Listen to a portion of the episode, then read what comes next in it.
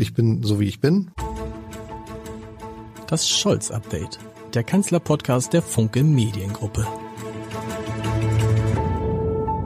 Herzlich willkommen. Mein Name ist Lars Heider und wenn es einen Mann gibt, der sehr nah an Olaf Scholz und der Ampelkoalition dran ist, ist es, und ich habe diesen Satz schon oft gesagt in diesem Podcast, Stefan Lambi. Und deshalb freue ich mich so, dass er alle drei Monate, jedes Vierteljahr mal so vorbeischaut und uns so ein bisschen erzählt, wie das so in Berlin abgeht, was mit der Ampelkoalition passiert. Denn Stefan Lambi ist, das muss ich nicht erzählen, Dokumentarfilmer und er begleitet die Ampelregierung. Er begleitet Olaf Scholz, Christian Lindner, äh, Robert Habeck, wie sie alle heißen, seit der Wahl im Dezember 2021 und im Herbst diesen Jahres, lieber Herr Lambi, da ist es soweit, da wird es sowohl die Dokumentation geben, als auch äh, das Buch dazu?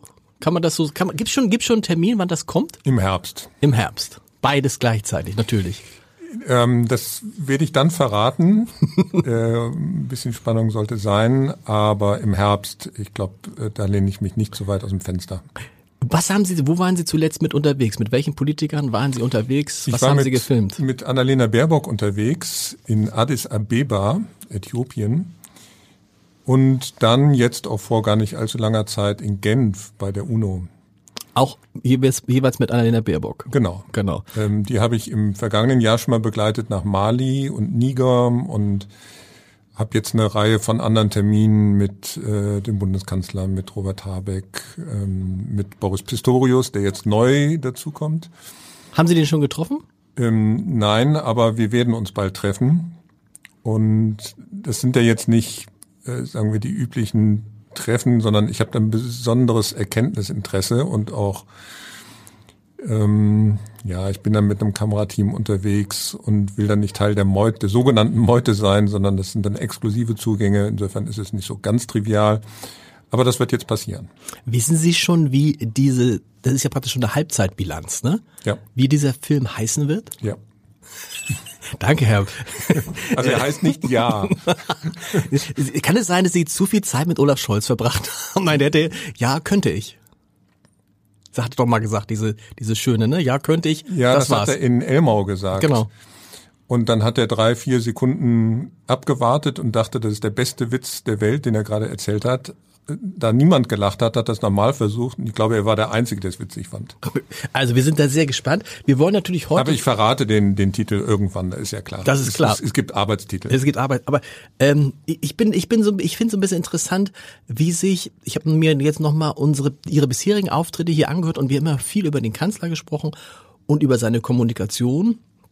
Und ich hatte auch ja immer sehr viel, ähm, als jemand, der ein Buch über ihn geschrieben hat, sehr viele Anfragen zum Kanzler und die Kommunikation. Diese Anfragen sind so seit, also seit fünf, sechs Wochen quasi abgebrochen. Da kommt nichts mehr.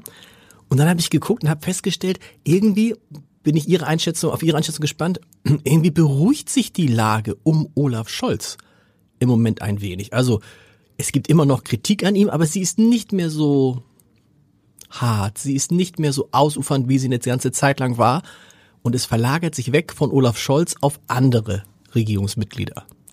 Olaf Scholz ist in einer Zwischenphase. Mhm. Ähm, der hat das vergangene Jahr weitgehend damit äh, verbracht, sich über Wladimir Putin Gedanken zu machen. Und jetzt äh, beschäftigt sich die Koalition vor allem mit sich selbst.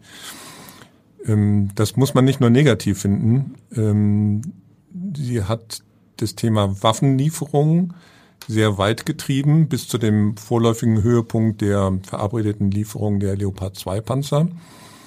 Auch im Verbund mit den Amerikanern, auch mit anderen Europäern.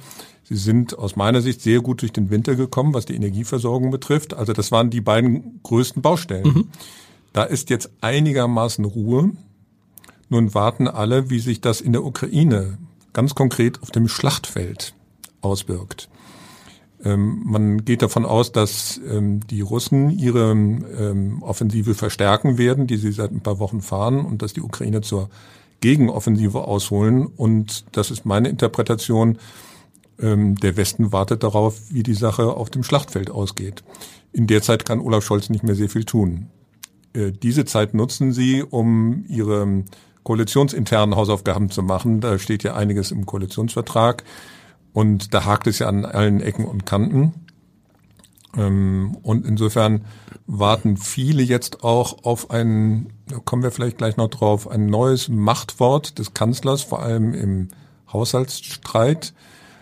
Und das ist die Zwischenphase, die wir gerade erleben. Aber die Ruhe ist trügerisch. Die wird sich ändern. Die wird sich ändern durch das Kriegsgeschehen in der Ukraine und durch das Koalitionsgeschehen in Berlin. Und ein weiterer Punkt, das weiß man, wenn man Olaf Scholz kennt. Zwei Jahre, habe ich gesagt, ist rum der Legislatur. Das heißt, es sind noch zwei Jahre bis zur Wahl. Naja, im Herbst. Im, ja, genau. Aber wir erinnern uns, äh, seinen Wahlsieg 2021 hat er 2018 geplant. So genauso, wie es gekommen ist. Und ja, mit, mit einigen ähm, Stolpersteinen dazwischen. Also er versuchte SPD-Vorsitzender zu werden ja. mit Clara Geiwitz. Das hat ja noch nicht wirklich geklappt. Aber das war in dem Plan nie drin. Er wollte 2018, hätte nie gesagt, ich werde SPD-Vorsitzender. Er hat immer nur gesagt, ich werde Kanzlerkandidat. Ja, aber das war doch ein so großer Stein auf dem Weg, dass er für einen Moment unsicher war, ob das klappen würde. Klar. Und wenn man sich das mal genauer anschaut, von den 17 ähm, Regierungsmitgliedern sind vier in der Situation gewesen 2019 im Herbst, dass sie SPD-Vorsitzende werden wollten und alle sind gescheitert. Olaf Scholz, Clara Geiwitz, äh, Boris Pistorius, mhm. Karl Lauterbach. Stimmt. Und die sind vor allem an Kevin Kühnert gescheitert der hat seine Users in Stellung gebracht und ordentlich getrommelt für Norbert Walter Borjans und Saskia Eskens. Und die eine ist jetzt SPD-Vorsitzende und er ist ähm, Generalsekretär. Also da ist auch ordentlich Spannung innerhalb der Koalition und innerhalb der tragenden Koalitionspartei SPD. Was ich aber damit sagen wollte ist, mein Eindruck ist, und Sie verbessern mich da, Robert Habeck macht jetzt genau das, was Sie gerade gesagt haben. Der sieht nämlich, da ist jetzt gerade eine Lücke. Also im Moment können wir im Ukraine-Krieg nicht viel mehr tun, als jetzt gerade da ist.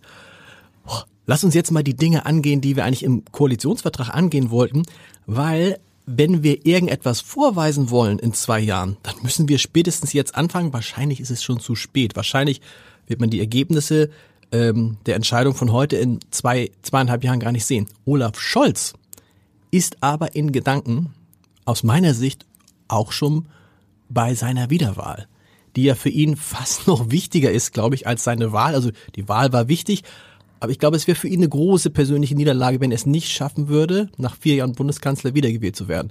Und man sieht das so ein bisschen, wie er sich positioniert. Für mich das beste Beispiel, da waren Sie wahrscheinlich auch nicht dabei, da war kaum jemand dabei, dass der ins Weiße Haus fährt, um sich mit Joe Biden zu treffen und das einfach ein persönliches Treffen ist, ohne Journalisten, ohne irgendwas, um zu sagen, guck mal, so eng bin ich mit dem amerikanischen Präsidenten, wir sind Freunde. Das ist natürlich ein Signal, auch in die, nach Deutschland hin und in die eigene ähm, Koalition hinein. So, Annalena Baerbock, Robert Habeck. Da seht ihr mal, wer hier wirklich der Chef ist. Also das würde ich gerne auseinanderhalten und getrennt besprechen. Ähm, das eine ist, wie Sie das richtig beschreiben, ähm, das Weiterdenken des Kanzlers äh, an die nächste Bundestagswahl und natürlich das vitale Interesse, dann wiedergewählt zu werden. Das äh, ist ganz deutlich zu spüren.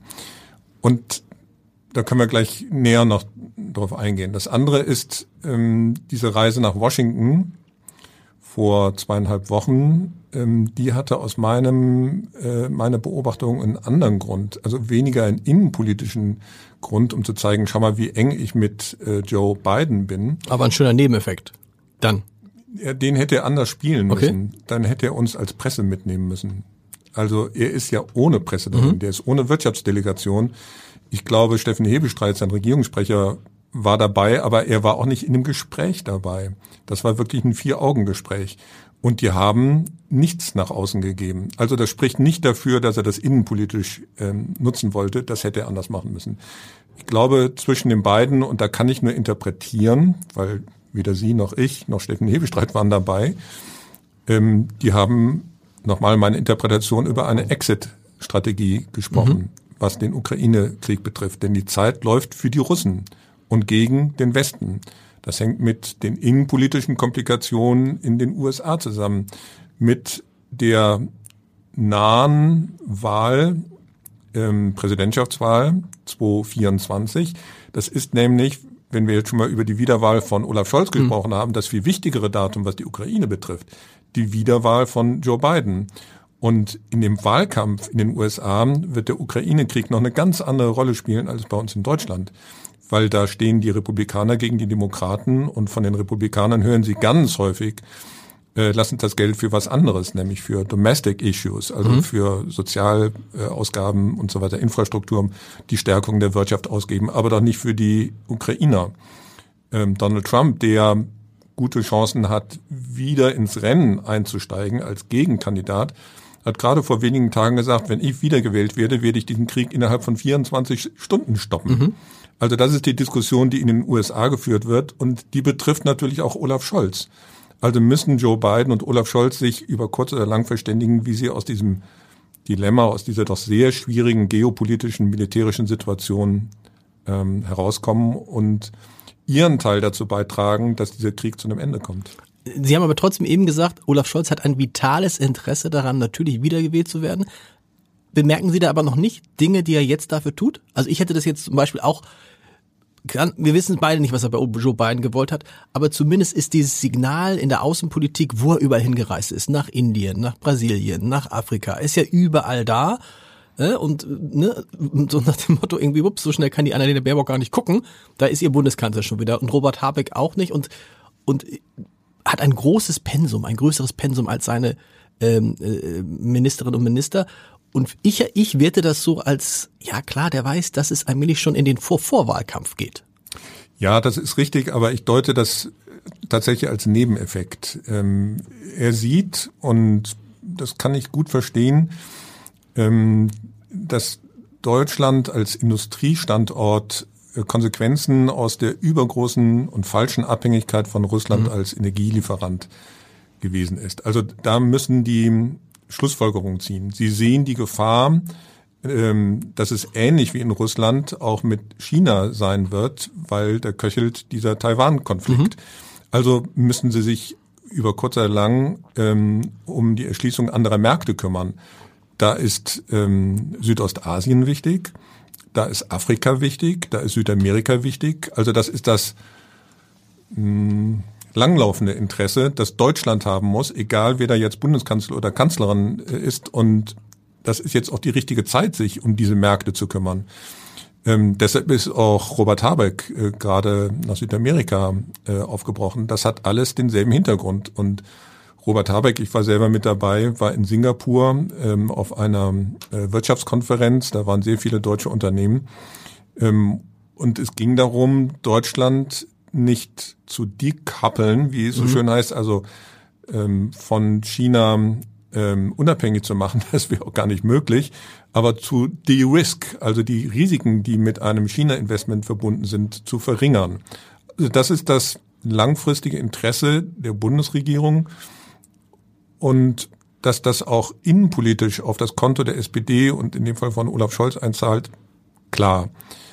Aber wenn ihr das vor allem tun würde, um sein Profil zu schärfen, auch gegenüber der eigentlichen Außenministerin Annalena Baerbock, das wäre doch ein ziemlich großer Aufwand. Profil, Profil nicht schärfen, aber mein Eindruck ist, alle nutzen, nutzen jetzt diese Zwischenphase, diese, dieses Atemholen, dieses ja. Luftholen, ja. einmal um zu gucken, wo kann ich jetzt Flöcke einschlagen, auf die ich dann, weil ich nicht weiß, wie der Ukraine-Krieg sich entwickelt, auf die ich dann aber in zweieinhalb Jahren hinweisen kann und sagen kann, guck mal, in dieser Zeit haben wir das und das und das geschafft.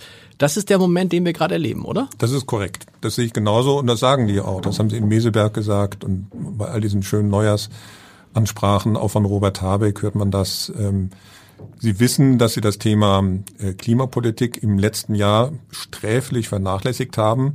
Nicht nur vernachlässigt, Sie haben ja das Gegenteil sie bewirkt. Haben, genau. Ähm, sie lassen die Kohlekraft länger laufen, sie importieren ähm, Flüssiggas. Also all das, woraus sie eigentlich aussteigen wollen, haben sie im letzten Jahr verlängert.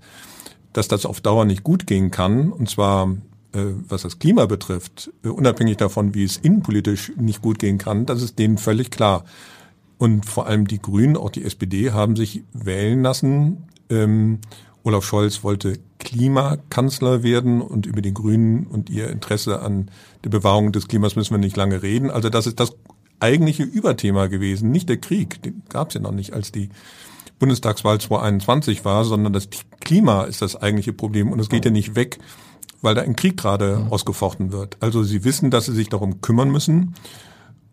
Und jetzt kommen wir zur Innenpolitik und da haben sie es ausgerechnet mit dem dritten Partner der FDP zu tun. Und die drücken, wo es nur irgendwie geht, auf die Bremse und versuchen sich ihrerseits zu profilieren gegenüber den angeblich so Linken von der SPD und den Grünen. Na klar, weil die FDP auch genau in dieser Lage ist wie die anderen. Die FDP sieht halt, wir verlieren hier Wahl für Wahl für Wahl, Landtagswahl wo man sagt, okay, das, wenn du eine Landtagswahl verlierst, dann kann das vielleicht mal Gründe haben, die in diesem Land liegen. Aber wenn du permanent rausfliegst, hat das natürlich was mit der Koalition zu tun. Und auch die müssen jetzt die Zeit nutzen, um irgendetwas zu haben, worauf sie dann hinweisen können. Weil das klingt jetzt so komisch, äh, so nach dem Motto, die Wahl ist ja in zweieinhalb Jahren. Ja, aber das, was jetzt entschieden wird, ob das überhaupt eine Konsequenz hat in zweieinhalb Jahren, ist ja noch die Frage. Aber wenn, dann muss man jetzt Entscheidungen treffen. Da frage ich mich bei Robert Habeck, Sie haben ihn begleitet. Ähm, manchmal denke ich so, lernt der nicht aus den Fehlern, die er gemacht hat? Macht er das bewusst, dass er dann wieder etwas, ähm, Olaf Scholz würde sagen, etwas Halbgares in die Öffentlichkeit wirft, so nach dem Motto, lass uns doch mal drüber diskutieren, man muss ja mal einen Anfang machen. Und äh, diesen Satz mit den, ich, ich liefere euch meine Zweifel mit, kann ich schon nicht mehr hören, weil ehrlich gesagt, Menschen, die Zweifel haben, kann ich auch, ich kann auch meine ganzen Zweifel hier mitliefern. Warum tut er das immer wieder? Warum erzählt er dann so eine Geschichte, wir müssen 500.000 Wärmepumpen im Jahr bauen, das ist die große Lösung, wo jeder weiß, äh, es gibt die Wärmepumpe nicht, es gibt die Handwerker nicht, es wird zu teuer, wie wird das irgendwie finanziert, was macht das mit der sozialen Gerechtigkeit und so weiter. Warum passiert ihm das immer und immer wieder? Naja, da gab es ja vor drei Wochen einen interessanten Briefwechsel zwischen Robert Habeck und Christian Lindner, mhm. aus dem man einiges herauslesen kann. Ähm, das sind ja eigentlich zwei, die sich duzen, aber in dem Brief siezen sie sich und beide haben Bezug genommen darauf, dass sie im Namen ihrer jeweiligen Parteifreunde, Freundinnen im Kabinett schreiben. Also der eine, der Habeck, hat dem Lindner das um die Ohren gehauen und der Lindner hat mit gleicher Münze zurückgezahlt und hat gesagt, äh, sehr geehrter Herr Minister, also ich antworte auch im Namen der FDP-Minister, Ministerin.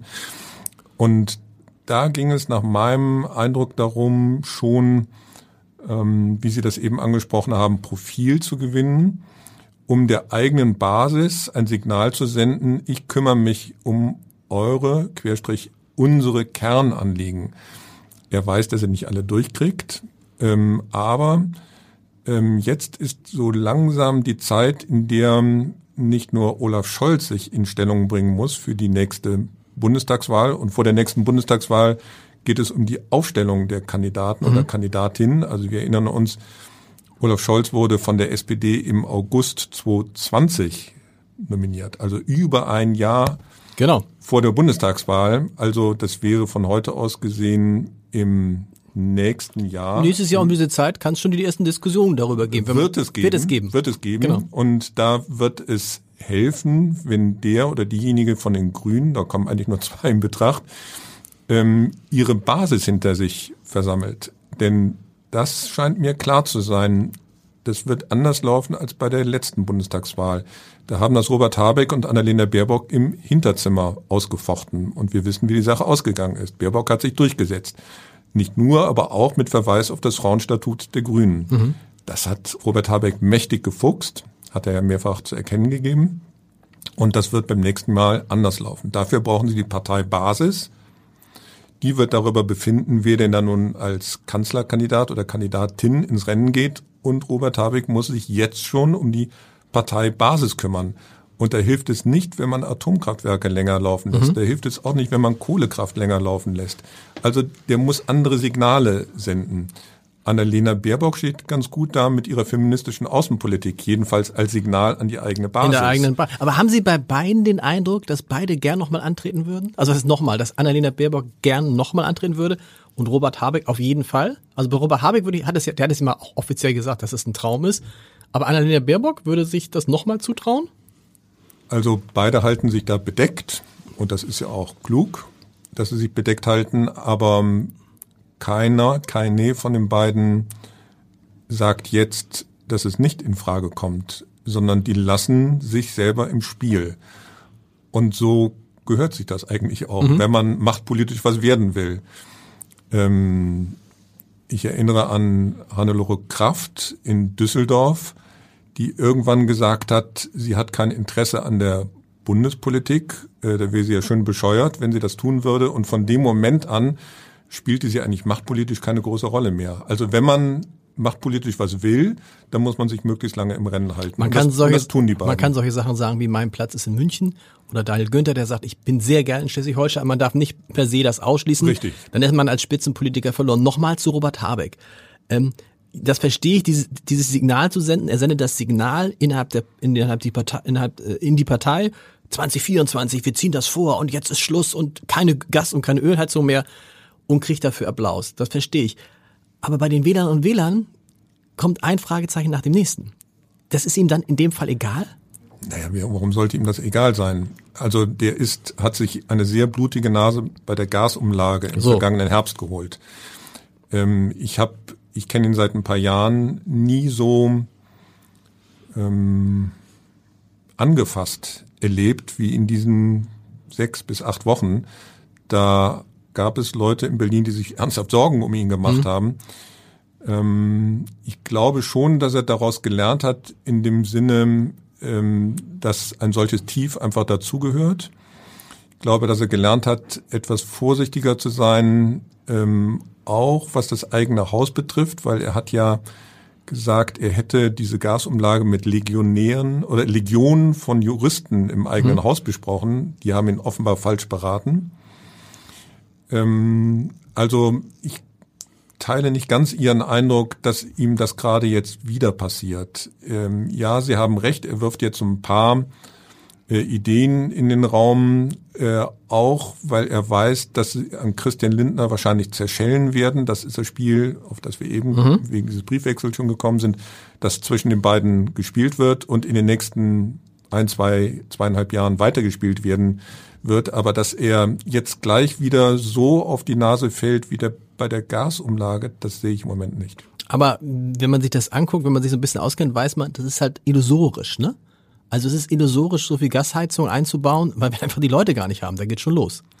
Die Handwerker, die das tun. Und dann muss man ja sagen, ist ja die Frage, ob nicht tatsächlich wieder der, der gleiche Fehler gemacht wird. Man hat den Eindruck, bei Robert Habeck jetzt, Wärmepumpen, das ist der Schlüssel zu allem wenn man weiß, dass Wärmepumpen unglaublich viel Strom brauchen und wir im Moment gerade Strom haben, der nicht aus erneuerbaren Energien kommt und auch perspektivisch werden wir nicht den ganzen Strom, den wir bräuchten für diese Wärmepumpen, aus erneuerbaren Energie kriegen. Was ich sagen will ist, das Ganze ist nicht durchdacht. Carsten Broster war vor einer Woche hier und sagte über Olaf Scholz, Olaf Scholz sei halt ein Mensch, das wissen Sie und ich auch, der würde sich erst Gedanken machen, dann würde er diese Gedanken zu Ende bringen und dann würde er darüber sprechen, was er sich gedacht hat. Sagt der SPD-Politiker Carsten Broster. Sagt Carsten Broster, aber ich würde es so bestätigen, deshalb sagt Olaf Scholz ja auch so wenig. Ne? Also, und wenn er was sagt, ist es oft, ähm, ist es oft nicht zu verstehen. Naja. Aber bei, bei also nochmal, noch mal, bei, bei, bei, bei Robert Habeck habe ich, ich habe immer den Eindruck, und ich bin ja auch ein Fan von so einem charismatischen Politiker, dem man gern zuhört. Ich bin so ein bisschen leid, darf ich das sagen, mit diesen Zwischenständen. Also ich sehe diese konkrete Angelegenheit insofern ein bisschen anders, als sie im Koalitionsvertrag steht. Ja. Ähm, die steht nicht für Anfang 2024 da, sondern etwas später. So. Ähm, und ich glaube, das ist Teil dieser Kampagne, über die wir eben schon kurz sprachen. Die wissen, dass sie einiges haben schleifen lassen wegen des Ukraine-Kriegs. Und dass wenn sie nur halbwegs gut dastehen wollen bei der nächsten Bundestagswahl und wenn sie die Klimapolitik vor allem ernst nehmen, dann müssen sie an die Punkte ran, die wehtun. Und, und, es muss Tempo geben, klar. Und es muss Tempo geben. Und insofern ist das ja eigentlich ganz sympathisch, wenn jemand sagt, wir haben letztes Jahr Zeit verloren, jetzt müssen wir das irgendwie wieder aufholen. Aber richtig. Und zieht eine notwendige, von allen, auch von der FDP, erachtete Reform vor. Aber dann hier, hier ist, ja, das müssen wir vorziehen und hier ist der Plan. Das ist der Plan. Da das, das meine ich. Da das meine ich. Ne? Also, dass man das vorziehen muss und wenn einer sagt, hier ist der Plan und so weiter. Vor allen Dingen kommt ja hinzu, das ist mir gerade, äh, während wir darüber sprechen, aufgefallen, ähm, dass jetzt der Kampf ähm, um die Frage, wer wird Kandidat und der Kampf um die Macht in der eigenen Partei auch deshalb ja noch ein besonderer wird, weil ja der Bundestag bei der nächsten Wahl deutlich kleiner werden wird. Das heißt, Stand heute ungefähr 100 Abgeordnete werden ihren Posten verlieren. Das heißt, da wird natürlich noch mal genauer geguckt, wer wird für uns das Zugpferd sein, oder? Ja, und es werden möglicherweise einige Parteien nicht wieder Einzug halten, ähm, wie beim letzten Mal. Also die Linke hat allen Grund zu zittern. Mhm. wenn das so durchkommen sollte, ähm, wie das im Moment äh, die Koalition sich vorstellt, hat die CSU arge Probleme. Die äh, schrammt nämlich auch bei der 5%-Klausel mhm. äh, rum. Und die FDP muss sich allerhand Sorgen machen. Also man kann es auf den einfachen Nenner bringen, während der eine seine Wiederwahl im Blick hat, hat der andere, in Klammern Robert Habeck, möglicherweise seine Wahl im Blick und kämpft der Dritte im Bund, Christian Lindner, ums politische Überleben. So und, und wir sagen dann dazu, das muss auch so sein. Also das, wir haben, vorhin an dem Beispiel Hannelore Kraft gesehen, als Spitzenpolitiker musst du das im Blick haben, diese Machtoption, sonst bist du kein Spitzenpolitiker mehr. Andererseits muss man jetzt auf, aufpassen, dass das Land nicht darunter leidet, ne? Unter den eigenen Plänen und Wünschen und Ängsten. Das ist das, was vor allem der FDP vorzuhalten ist, die ich glaube, dass das Problem der FDP ist tatsächlich hausgemacht. Können wir, wenn Sie mhm. wollen, noch etwas ausführen? Gern. Ähm, und die Schlussfolgerung von Christian Lindner vor allem ist, weil jetzt fünf Landtagswahlen in die Hose gegangen sind. In Bremen stehen sie nicht gut da, in Bayern stehen sie nicht gut da, in Hessen die letztgenannten äh, Wählen im Oktober. Da geht's immer um etwas über, etwas unter fünf Prozent. Also das ist keine schöne Vision. Und Sie schauen sich an, wie das in der Legislatur 2009 bis 2013 unter Angela Merkel passiert ist. Da waren sie auch der Juniorpartner und wurden, und Merkel hat es zugelassen, als die Leichtmatrosen verspottet. Mhm. Ähm, dieses Schicksal wollen sie diesmal unbedingt vermeiden, denn es kann gut sein, dass sie, wir sprachen kurz drüber, ähm, wegen ihrer Beteiligung an der äh, Ampelkoalition als kleinster Koalitionspartner nicht wiedergewählt werden. Aber diese Schlussfolgerung ist insofern falsch, als die Grünen, die ja etwas mehr Stimmen bei der letzten Bundestagswahl äh, erreicht haben, dass denen die Beteiligung an der Ampelkoalition ausgesprochen gut tut. Was man nun auch an den Beliebtheitswerten von Annalena Baerbock und Robert Habeck sieht. Deshalb die Frage, was machen die FDP anders als die Grünen oder umgekehrt? Sie machen eben nicht das, was Sie gerade kritisiert haben, dass Sie eine Idee nach der anderen auf den Tisch legen, wie man das Land reformieren kann, sondern Sie legen eine Idee nach der anderen auf den Tisch, wie man genau diese, diese Reformvorschläge aus dem Weg räumt. Mhm. Also im politischen Berlin spricht man von den Bremsern. Warum sollte man eine Partei wählen, die laufend bremst? Warum sollte man eine Partei wählen, die aus einer aus einer Überzeugung für eine bessere gerechtere, klimaneutrale Welt kommt, die aber diese Überzeugung offensichtlich nicht durchsetzen kann und das dann wieder versucht über Ansagen und Verbote. Also wir können jetzt auch noch lange über Cem Özdemir reden mit seinem äh, Werbeverbot für Süßigkeiten bei Kindern, wo man denkt, okay, ist das nicht der gleiche Cem Özdemir, der Cannabis äh, äh, äh, legalisieren will? Das ist interessant. Also Cannabis wird legalisiert und Schokolade wird kriminalisiert. Da, da, da ist man so, selbst in so, einem, in so einem grünen Stadt wie Hamburg denkt man, hm, also das, da muss doch mehr gehen, da muss doch überzeugende Argumente müssen kommen und gute Pläne und nicht, ihr macht das jetzt so, Schluss aus, verboten, ist, das ist verboten, das ist verboten, das ist verboten. In der, in, offensichtlich in der, in der eigenen Klientel kommt es offensichtlich gut an. Das war jetzt ein Cartoon. Was denn, ja? Dass die da in Berlin ein Verbot nach dem anderen erlassen. Also ich äh, interpretiere das anders. Also Werbeverbot für Süßigkeiten ist ein Verbot. Verbot ja. für Gas- und Ölheizung ist ein Verbot. Ja. Aber da steht in erster Linie nicht das Verbot da, sondern der Grund für das Verbot. Also wenn Sie sich anschauen, ähm, wie viele, wie hat Harald Schmidt das früher immer genannt, die dicken Kinder von Landau. Mhm. Also das ist doch nur ein Problem, also mhm. die Gesundheitsversorgung. Und da macht man sich doch Gedanken, wie man das systematisch verändern kann. Und dann kann man doch mal auf die Idee kommen, ähm, Menschen, junge Menschen davon abzugewöhnen, ähm, laufend Süßigkeiten zu essen. Also das finde ich nicht verwerflich. Ja, aber ich finde, der, die einfachere Idee von Cem Özdemir wäre die, dass er dafür sorgt, wenn Menschen im Supermarkt einkaufen gehen, dass sie wissen, was sie da kaufen. Also, ne, das ist ja so ein bisschen so, dass, ich weiß nicht, ob Sie das Buch von Thilo Bode, dem Foodwatch-Gründer, gelesen haben, der Supermarktkompass, kann ich nur empfehlen.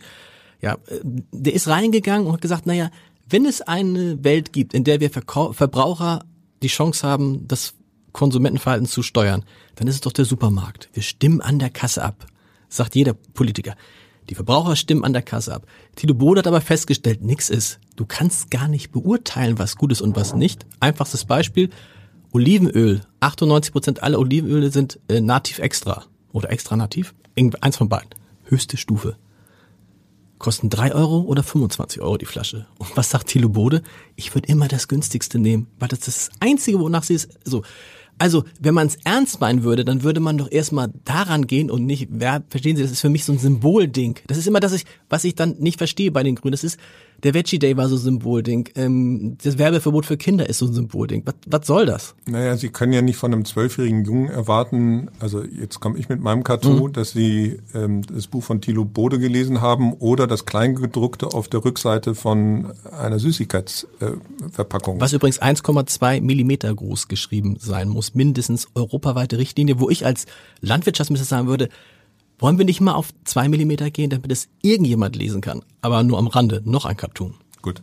Also das mit den Verboten, das kann man unterschiedlich sehen. Ich mhm. habe ja meine Meinung gerade dazu gesagt. Es geht mir jetzt auch gar nicht darum, das irgendwie zu verteidigen, sondern ich beschreibe die Dynamik in Berlin. Klar. Ähm, die, und das war ja Ihr Ausgangspunkt, ähm, zu sehen ist mit dem notwendigen Profilierungsversuch der jeweiligen Parteien und während die einen versuchen, ähm, Ideen zu entwickeln, die von mir aus nicht alle komplett gar sind, das äh, kann man kritisieren und mhm. muss man kritisieren, insbesondere rückblickend, was die Gasumlage mhm. betrifft. Das war ein Desaster.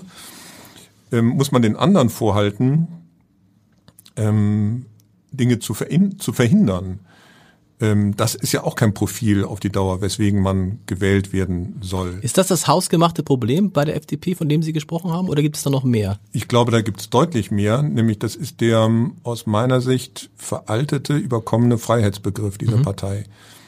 Ähm, also sie müssen viel tiefer bohren, um herauszufinden, was die liberale Partei FDP überhaupt will im positiven Sinne. Ähm, Christian Lindner hat immer wieder darauf hingewiesen, die Daseinsberechtigung, ich sage es mit meinen Worten, der FDP bestünde darin Schlimmeres in der ähm, rot-grünen Regierung zu verhindern. Ähm, sie müsste klar machen, worin der Freiheitsbegriff heute im Jahr 2023 besteht. Der besteht ja nicht darin, dass man äh, Autofahrern ermöglicht, möglichst schnell auf der Überholspur zu sein. Ich glaube, und das zeigen auch alle Umfragen, die Leute wollen das zumindest mehrheitlich. Gar das ist, das verstehe ich bei der FDP nämlich auch nicht. Wenn, wenn Sie sagen, was fällt mir zur FDP, zum Freiheitsbegriff der FDP ein? Sofort, da sagt man doch sofort, keine Steuererhöhung, kein Tempolimit. Aber dann ist auch Schluss. Also es ist, ist auch immer mit keine, so, bist du ähnlich wie bei den Verboten das kann auch nicht in deren Interesse sein. Ne? Ich glaube, sie hätte einen Punkt. Ähm, ich weiß, über den kann man auch streiten, was die Schuldenbremse mhm. betrifft, mhm. die im Grundgesetz tief verankert ist und auch Ergebnis der Finanzkrise 2008 war. Auch in diesen Tagen sprechen wir über eine mögliche neue Finanzkrise. Insofern, das hatte ja einen Grund, warum der Bundestag der Bundesrat mehrheitlich damals diese Schuldenbremse verankert haben. Insofern, das kann ich zumindest im Prinzip nachvollziehen, warum Lindner ähm, so großen Wert auf der Einhaltung äh, dieser Schuldenbremse legt. Aber das ist ja auch kein Punkt, mit dem man irgendwie ähm, Sympathien einsammelt, weil dagegen stehen all diese notwendigen ähm, Investitionen in Militär, in Sozialabgaben, in äh, Sozialausgaben, in äh, die Kindergrundsicherung. Ähm, also was wir da jetzt gerade erleben, ist ja nicht nur ein innenpolitisches Rangeln zwischen den Koalitionspartnern, sondern das sind ganz handfeste Verteilungskämpfe in der Gesellschaft. Mhm. Und wenn die Bundesregierung feststellt, wir müssen mehr in Verteidigung ausgeben, wir müssen mehr in die Umwandlung der, des Industriestandortes äh, Bundesrepublik ähm, in Richtung Klimaneutralität umwandeln, dann kommt man an diesen Investitionen gar nicht vorbei. Das Geld fehlt aber dann an anderer Stelle. Und wenn Sie dann auf der Einhaltung der Schuldenbremse pochen, dann haben Sie da ein ganz handfestes Problem. Unterm Strich kann man sagen, Christian Lindner hat festgestellt, meine Interpretation, dass er sich für das falsche Ressort entschieden hat. Mhm. Obwohl er das ja unbedingt haben wollte. Ne? Obwohl er es unbedingt haben wollte, aber dann gab es den Krieg noch nicht. Ja, das stimmt. Und eigentlich hätte er Wirtschaftsminister werden wollen. Robert Habeck wollte Finanzminister werden. Der macht, glaube ich, jetzt drei Kreuze, dass es anders gekommen ist. Dann war er zwischenzeitlich, hat er mit einem anderen Ressort geliebäugelt und wurde dann Wirtschaftsminister, was ihm ja auch nicht gerade in die Wiege gelegt nee. wurde. Also wegen dieser Machtverteilung in den Koalitionsverhandlungen 2021 steckt Christian Lindner jetzt in dieser für ihn sehr und für die Partei sehr schwierigen Situation, aus der herauszufinden wirklich kompliziert ist und kann Robert Habeck glänzen. Dazu kommt, dass die FDP eigentlich die Wirtschaftspartei in Deutschland ist. Aber plötzlich sind es die Grünen, mhm. weil Robert Habeck Wirtschaftsminister ist und die Grünen allerhand dafür tun, das auch erfolgreich getan haben, dass die Wirtschaft durch diese Energiekrise gekommen ist. Also da verschieben sich die Profile gerade dramatisch. Und die Frage ist ja dann am Ende, mit wem gehen die Erfolge nach Hause und mit wem gehen die Misserfolge nach Hause? Sie haben es vorhin gesagt, als die CDU mit den äh, Liberalen koaliert hat, war es ganz einfach. Immer bei, mit Merkel sind immer die Erfolge nach Hause gegangen und mit ihrem Koalitionspartner die äh, Misserfolge. Wird das so sein, dass die Misserfolge mit der, F also du nennst das so, als ob die Misserfolge mit der FDP nach Hause gehen, die Grünen sogar weiter zulegen können? Welche Rolle hat dann Scholz in dieser was muss er tun? Sie haben gesagt, es, ist, es könnte wieder Zeit sein für ein Machtwort.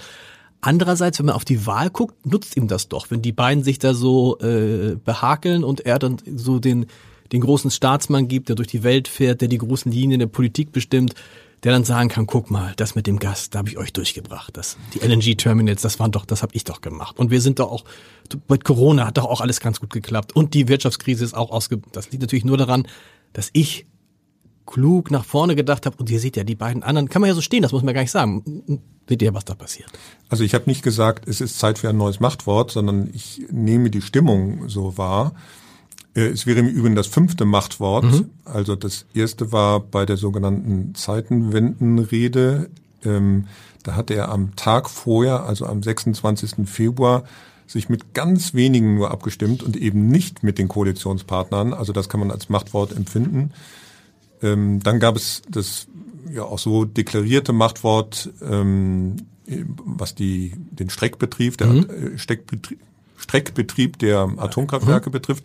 Dann gab es das Machtwort, was Mali betrifft. Damals Christine Lambrecht, noch Verteidigungsministerin, ähm, und Annalena Baerbock waren da ziemlich aneinander geraten. Die eine wollte raus, die Verteidigungsminister, die anderen wollte, wollte drin bleiben.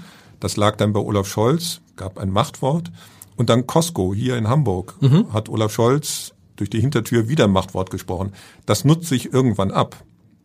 Also der kann jetzt nicht wieder in diesem Haushaltsstreit ein ähnliches öffentliches Machtwort sprechen. Das weiß er auch.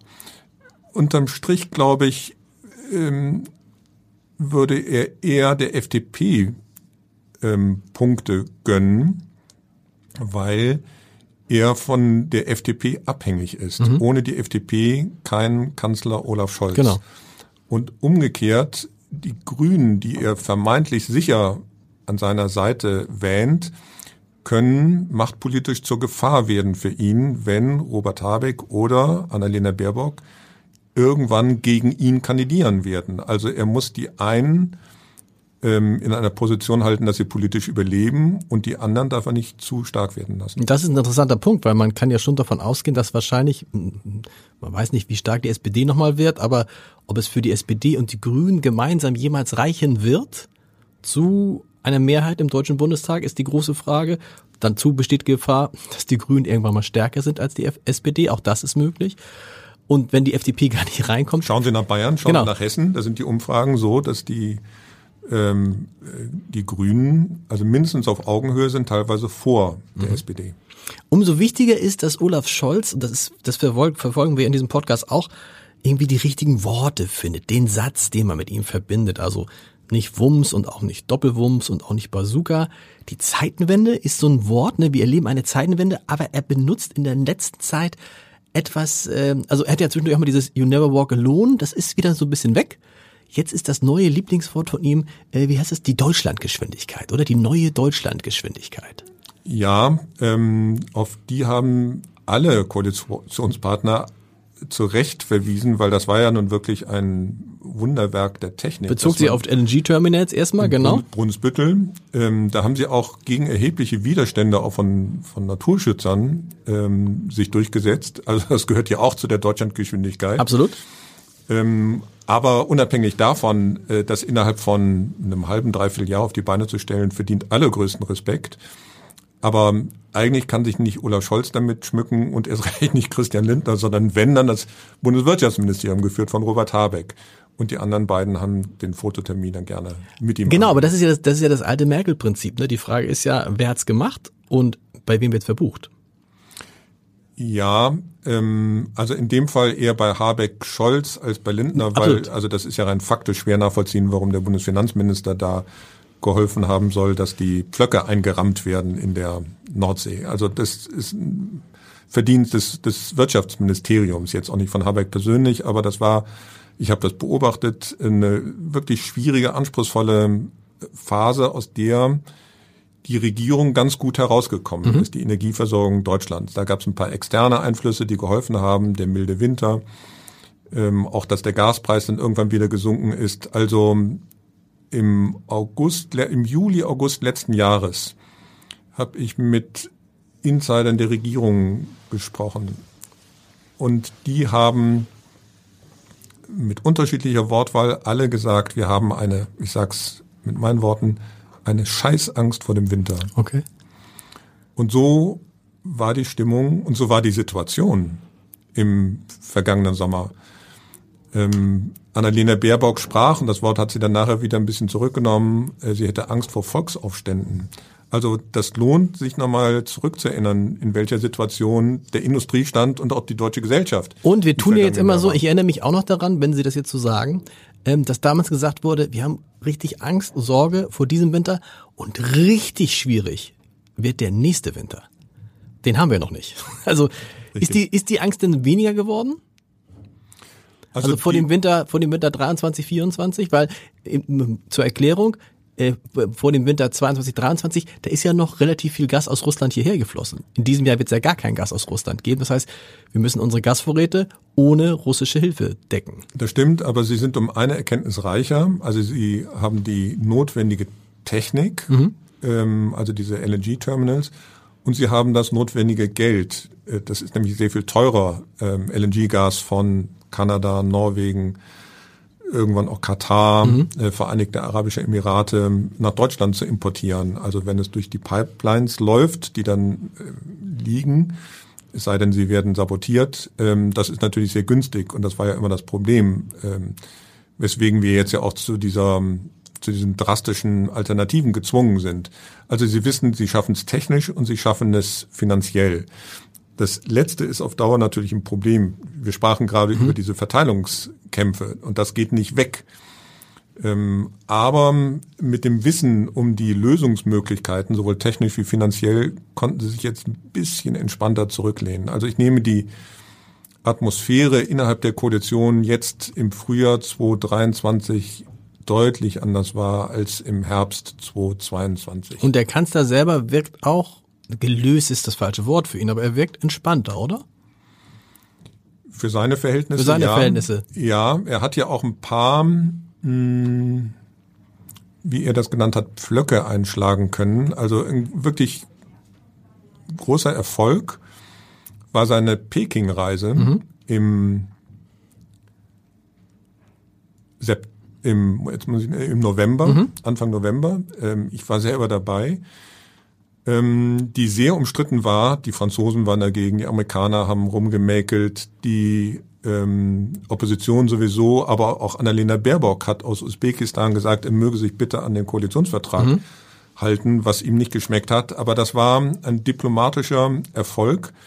Auch mit dem Ergebnis, dass dann bei dem G20-Gipfel ein paar Wochen später auf Bali Xi Jinping, der ähm, starke Mann von China, ähm, sich an das gehalten hat, was er und Olaf Scholz kurz vorher in Peking vereinbart haben, nämlich die Aufforderung an Russland, ähm, auf den Einsatz von Nuklearwaffen mhm. zu verzichten. Auch das gehört jetzt zu der vorläufigen Bilanz dieser Regierung, dass wir über weite Strecken des vergangenen Jahres alle hier saßen und Angst vor dem Einsatz von Atomwaffen hatten. Und da kann Olaf Scholz sich auf die Schulter klopfen und ich meine das nicht ähm, herablassend. Er hat seinen Teil dazu beigetragen, vielleicht nicht den entscheidenden, aber im Rahmen seiner Möglichkeiten äh, das und das erspart geblieben. Umso erstaunlicher ist, finde ich, nach wie vor, wie schlecht seine Werte sind. Ne? Also die, also nun bin ich, äh, wahrscheinlich bin ich eh verschrien als Olaf Scholz, als jemand, der Olaf Scholz nicht schlecht findet. Ähm, aber ähm, im Verhältnis zu dem, was ihm, was ihm geglückt, geglückt ist, was dieser Regierung geglückt ist, wäre es zumindest gerecht, irgendwie, wenn die SPD ungefähr auf dem Niveau wäre, was sie bei der Bundestagswahl hätte.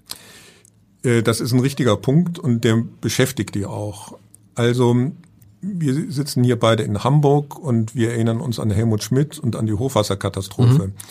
Und die Regierung und damit auch der Regierungschef, die hatten ihren Helmut Schmidt-Moment.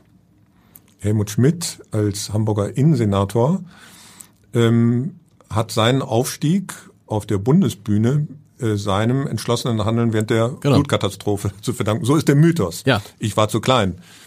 Ähm, aber so war's.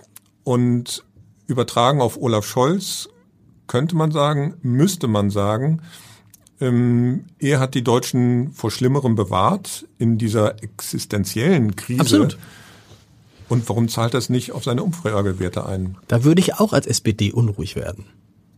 Ja, und dann kommen wir vielleicht auch auf die unterschiedliche Typologie von Helmut Schmidt und Olaf Scholz, die vielleicht inhaltlich gar nicht so weit auseinander liegen, aber ähm, von der Art, wie sie mh, mm, kommunizieren, äh, und das ist ja das Leitmotiv ihres Podcastes, leider ja, äh, sich dann doch unterscheiden. Wobei Helmut Schmidt und daran erinnere ich mich, als Bundeskanzler auch kein großer Sympathieträger war. Überhaupt nicht und ehrlich gesagt auch danach nicht. Ich habe ihn ja noch erleben dürfen in Hamburg. Also ich habe für die Zeit gearbeitet. Ich kannte okay. ihn aus der Nähe. Also das war, das ist kein netter Mensch gewesen, oder? Also höflich.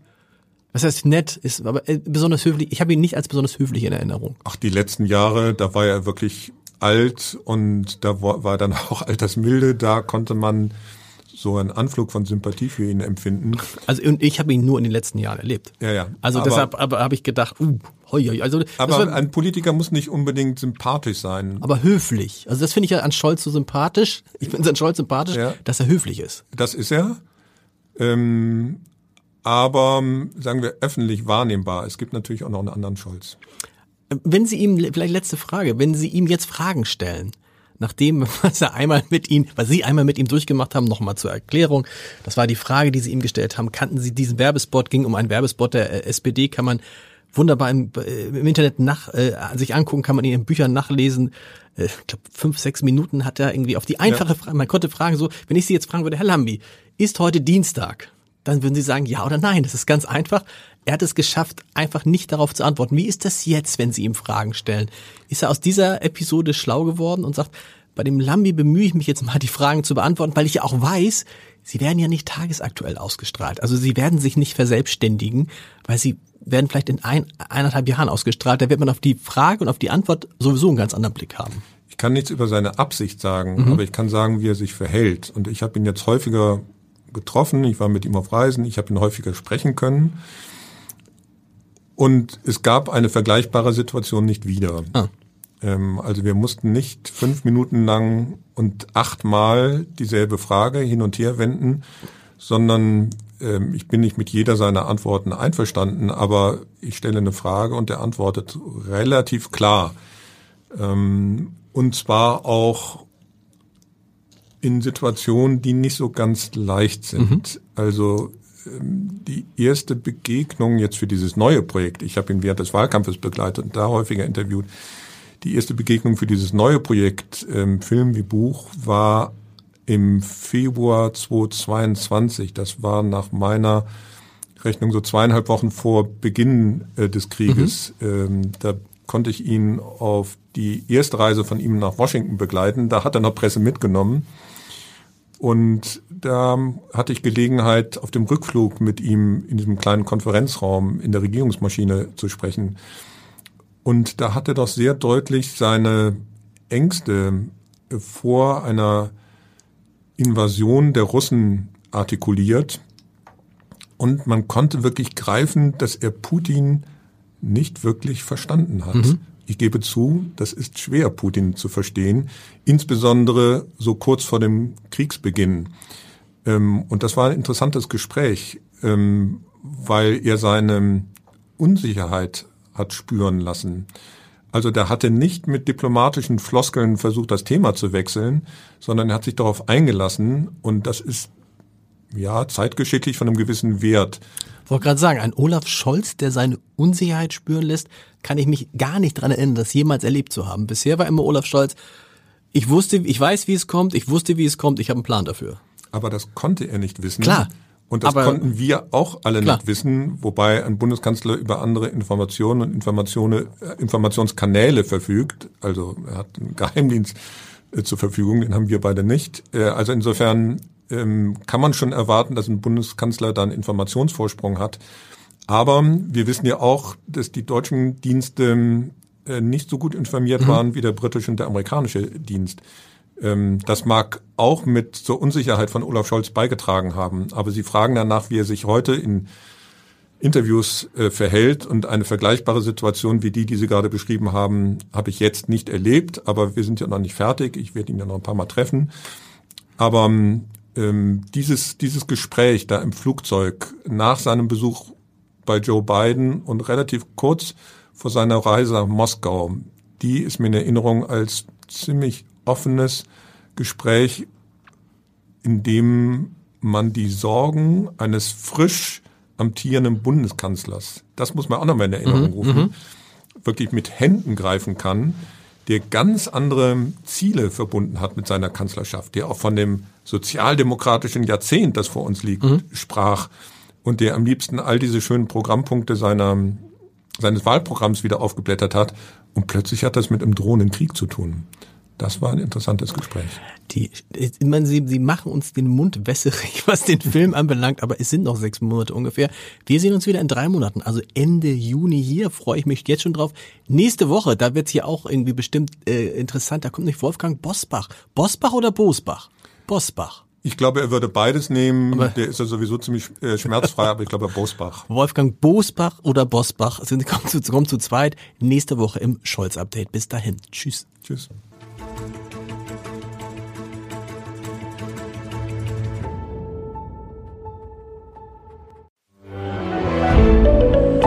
Ein Podcast von Funke.